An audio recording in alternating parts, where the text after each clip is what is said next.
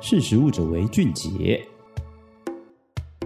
Hello，各位听众朋友，大家好，欢迎收听《识时务者为俊杰》，我是克莱尔。在食品诈欺的议题里头呢，之前跟大家分享了我们实力媒体如何揪出台湾第一起咖啡豆的混冲事件。再来呢，也跟大家分享了，在这个疫情之下呢，哎，有这个不明的这种肉制品的诈欺状况呢，仍然持续的发生，有可能成为这个未来的流行病的隐忧。那这两集的内容呢，大家都可以在之前的这个音档里面都可以再去重新拿回来听哈。那今天想跟大家分享的这个第三起的这个食品诈欺的议题呢，就是蜂蜜。蜂蜜可以说是这个全球哈各国人是非常喜欢的一个口味，它会添加在食品或饮料里面作为天然的这个甜味的来源。那也会是啊，目前在大家比较不喜欢这个人工甜味剂的情况之下呢，哎，一个很蛮好的一个自然的甜味的一个选择。可是也因着这个气候变迁的影响，蜜蜂的量呢越来越少，这个开花的时间也都非常的不一定，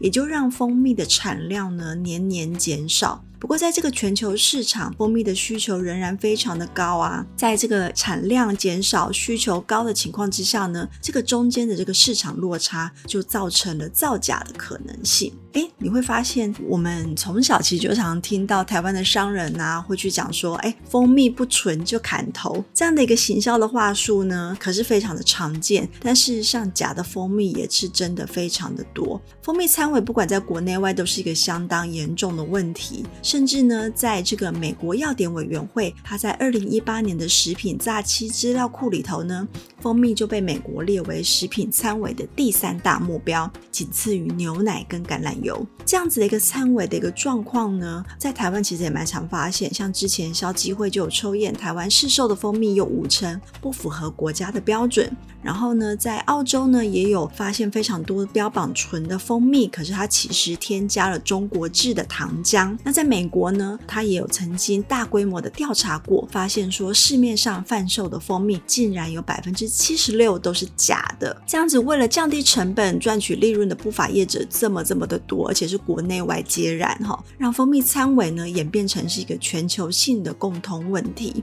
那这样子的一个严重性有多大呢？以这个纽西兰。出产的一个麦卢卡蜂蜜来说，哈，它非常非常的贵哦。麦卢卡蜂蜜是什么呢？它其实是来自于这个纽西兰以及澳洲原生的这个麦卢卡树。它这种麦卢卡树长出来的花呢，呃，唯有从这边来去这个取得的蜂蜜，哈，才能够称为这个麦卢卡蜂蜜。它是一种单花蜂蜜，也因为它需求非常少，然后它也是只有在当地才能生产，那就成为了这样子的一个小小一罐哦，在台湾可以卖高达上千元。麦卢卡蜂蜜呢，其实在二零一七年的时候呢，纽西兰它出口了这个将近二点七亿美元的麦卢卡蜂蜜，比起二零一三年就高了两倍之多。它快速的这个出口量的成长呢，就是因为它这个在高价的蜂蜜市场里面受到非常多消费者的喜爱。其实，在台湾有一款这个保健品，它也有宣称哦，它添加了这样子的一个蜂蜜，因为它被认为研究指出呢，比起其他蜂蜜它有更好的抗菌能力，它营养保健的功能大，所以它很贵哦，一个小小罐就可能高达几百美元，台湾卖卖的话也是要上千元才有这样子一瓶。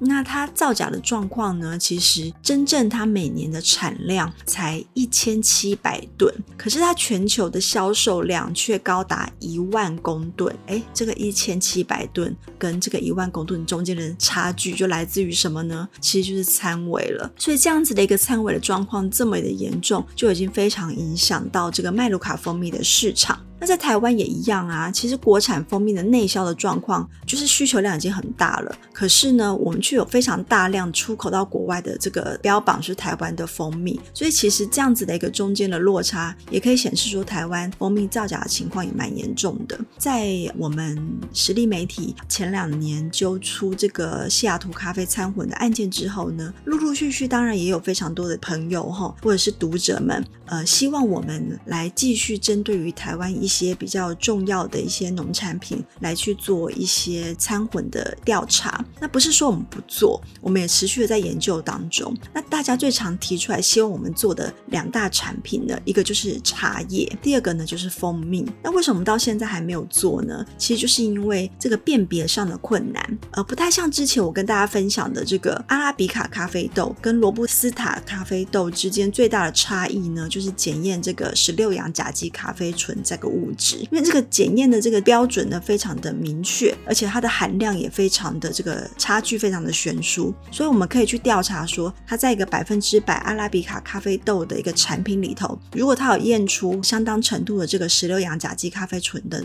这个含量的话呢，大概就可以很明确的去怀疑说，哎，它可能里头掺有非阿拉比卡咖啡豆的这个豆种，所以这个检验起来是非常的明确，我们当初才能做出这样的一个调查跟报道。后续呢，这个相关的这个政府单位他们去这个查验呢，也比较有一个方向。可是茶叶跟这个蜂蜜不大一样，吼，像是茶叶呢，当然也有一些这个造假产地的一些状况，可是它很难从这个盲测当中去揪举出来，它是不是真的有掺混，就是因为呢，首先你必须要有一个检验的标的。那如果要测产地掺混这件事情的话呢，必须国家它要有一个标准，也就是说去定位出说，例如比如说阿里山的茶叶啦、南投的茶叶啦，或是哪里的茶叶，它它的这个产地，它相这个绝对是这个产地的茶叶，它的相关的这个物质的成分哦，各自是多少，它会有一个标准的资料库。所以先要有这个资料库，然后才能够去买这个市售的相关的茶叶，然后再去检验，然后去比对这个资料库的这个成分数值，才能够去对比出来说它到底是不是有没有造假的可能性。可是这件事情没办法做，就是因为台湾没有这样子的一个标准的资料库，所以既然没有标准品的话呢，就没有办法去做这样子一个查验。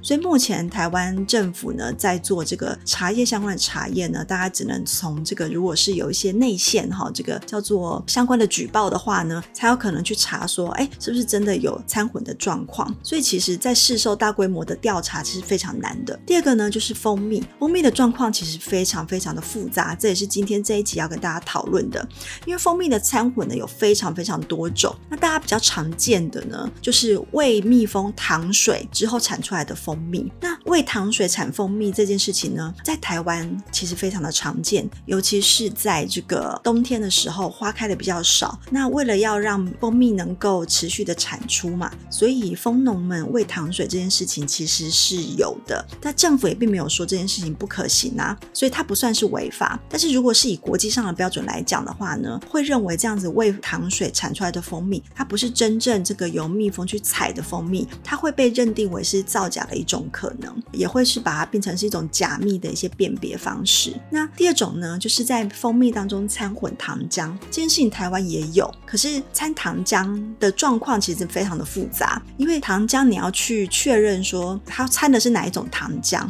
那植物呢，它会分成很多种，因为根据光合作用途径的不同，哈，植物可以分成 C 三、C 四跟 CAM 这三种植物的类别。C 三、C 四呢，是指在光合作用当中它产生的第一个碳水化合物，分别是三碳或者是四碳化合物的植物。那三碳的植物呢，包括常见的这种蜜源植物，包括像龙眼呐、啊、大花咸丰草这种蜜源植物，都可以说是 C 三的植物。那像稻米跟大麦也是 C 三。那 C 四的植物呢，是像是玉米或甘薯这种，就是 C 四的植物。那过去呢，蜂农们掺糖浆哈，多数都是来自于玉米糖浆。所以如果说要去检验一个蜂蜜产品它有没有掺糖浆的话呢，之前可以去检验它有没有含 C 四植物，就可以验出说它。可能掺了玉米糖浆，可是现在呢，造假的技术越来越多元哈，甚至中国呢，它也有卖叫做稻米糖浆。那刚刚提到嘛，稻米跟龙眼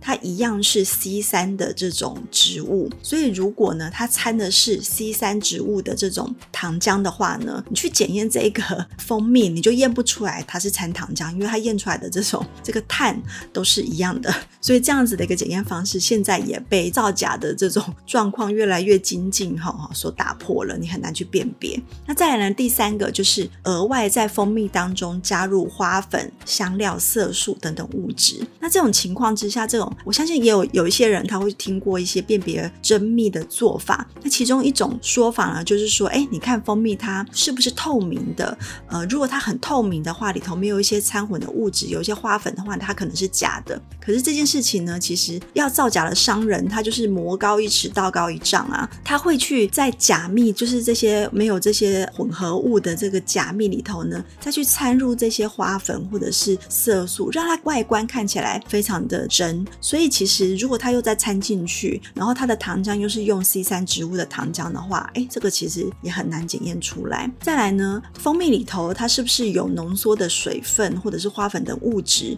的加它同样也能够被。抽取出来，所以有时候是一些还原蜜哈，它造成这个假蜜之后呢，为了要让它的水分的比例更接近真蜜，那其实这个部分不孝的商人，他商人他也会去造假，去更做出接近真蜜的这个比例来说，所以其实呢，这些都很难去确保你手上的这个市售蜂蜜，它到底是不是。真的，就因为这样子的一个难易度非常的高哈，所以其实目前国际上面来去做这个蜂蜜掺伪的检验呢，无论是这个 Codex 食品法典，或是国际农粮组织 FAO、世界卫生组织 WHO，或是世界贸易组织 WTO、欧盟等等，大部分都是用这个稳定的同位素法来去做判定。那这个同位素法就是我刚刚提到的这个 C 三 C 四的检验啦，所以。他会去做一些比照，虽然这个还是一个市售通用的一个做法，但是我刚刚提到了嘛，就是因为它能够去更进一步的来去用这个所谓 C 三植物的糖浆，所以这个辨别目前来讲还是需要更精进。其他做法呢，也有来去检验特定的酵素啦，或者是这个核磁共振来去做判别。那目前其实呢，核磁共振可以说是比较全面性的，能够去辨别出。出这个蜂蜜是否造假的状况，因为核磁共振呢，它是用这个光谱的资料库来去做这个蜂蜜产品的资料库比对，然后去确认说这个产品是否掺有不同的糖浆、植物来源以及它的产地是否符合宣称。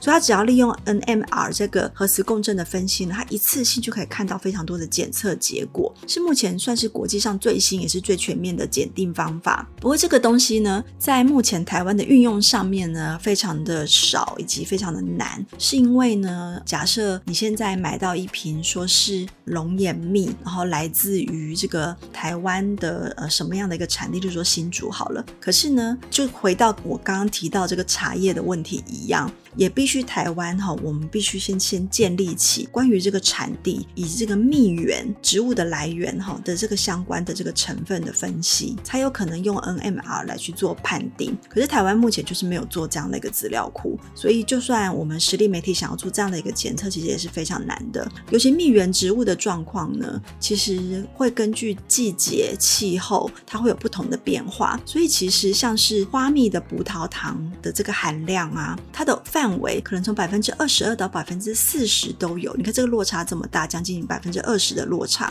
所以其实如果掺混的这个商人哈，他弄得非常巧妙，他没有掺太多，他也没有脱离这个百分之二十的范围之外呢，其实你就很难判定他是不是真的有掺。所以在台湾做这个蜂蜜的掺混真的是非常的难，所以这就是一个要回到一个管理的问题啦。那到底我们要不要放弃这个蜂蜜掺混这样子的一个打击呢？其实绝对是不能去放弃的，因为这个就是台湾人很常吃的一种产品。那既然蜂蜜造假的技术不断的推陈出新嘛，那当然检验的技术也必须去跟上啊。所以其实台湾的蜂蜜的产业非常的悠久，真的蜂蜜却不足以因应这么庞大的市场需求。所以其实呢，根据国立宜兰大学生物技术动物科学系的教授陈玉文教授，他二零一三年他做过的一个市场的调查检验，那他用这个宜兰大学他们也有检验的技术哈，就已经有发现市售蜂蜜可能就有一半以上都是来自于餐尾，只是它可能很难去辨别到底餐尾的比例跟餐的状况，只能大致上说是大概有一半。所以其实可以说，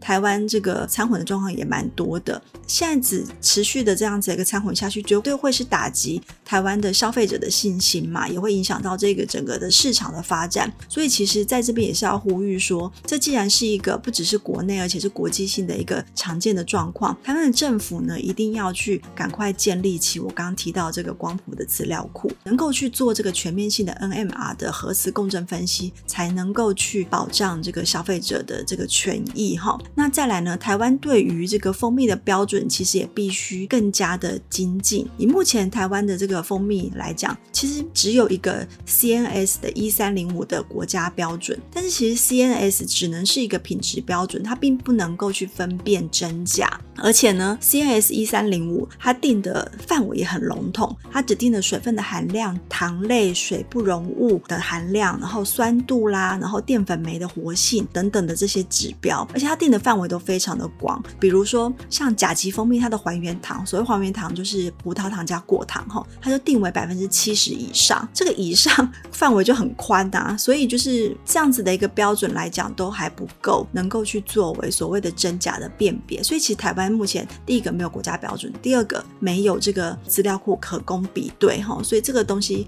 还需要国家单位以及相关的研究单位来去更加认真的来去做这个调查以及建立。那最后呢，其实到底我们要怎么样在采购的时候以消费者来讲做自我把关呢？个人我还是会建议大家去选购哈有标章认证的国产品，它比较有保保障。有两种标章哈，第一个是农委会它辅导台湾养蜂协会推广这个国产蜂产品的这个证明标章，第二个呢就是宜兰大学它优质蜂产品研发技术联盟它有出品这个台湾优质纯蜂蜜，这两个标章呢相对来讲比其他的没有标章的产品来得更有保障，至少能够让你确认它的蜂蜜的品质是比较有把关的，建议大家尽量去采购有这个标章的产品会是比较好的，那不要去相信有一些网络谣言啊，例如说你加水摇一摇蜂蜜会产生泡泡去辨别，因为你泡泡产生的多寡跟泡泡消失的时间长度，这种是一种感官的辨别，它不是能够真正证明它是真或假哦。再来呢，有些人会说，尤其是我们去山上这种风景区，那路边不是都会有人在卖蜂蜜吗？甚至还会看一个哎蜜蜂的蜂箱，然后说是现摇的蜂蜜刮下来现采，看起来好像很真很纯，然后引诱你去购买，认为它是真的。可是呢，其实也有一种做法，就是说有些蜂农哈，就是或者是不孝商人啦，他会事先把蜂蜜跟调和过的蜂蜜啊倒入那个蜜槽里面，然后再用这个现场的表演呢卖给消费者。所以其实这种就不太像是一个现采，它就是只是一个造假的现采。再来呢，如果它真的是现场摇下来的蜂蜜，因为蜂蜜其实它不是现采了之后马上就可以吃的哦，它必须经过一些脱水的程序，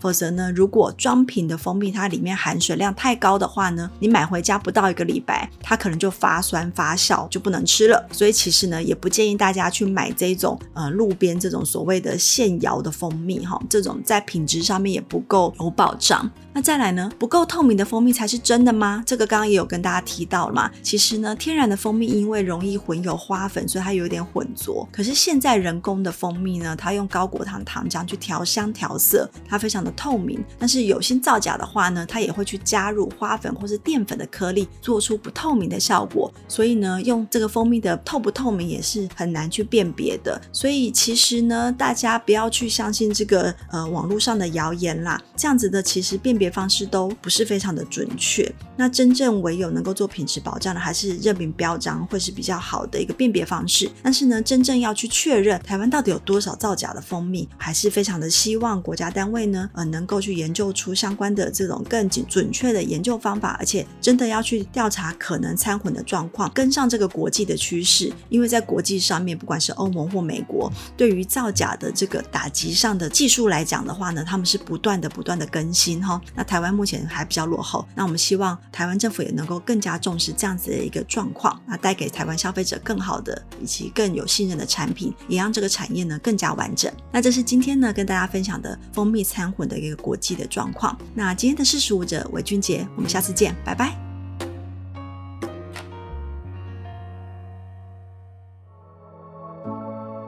识时务者为俊杰。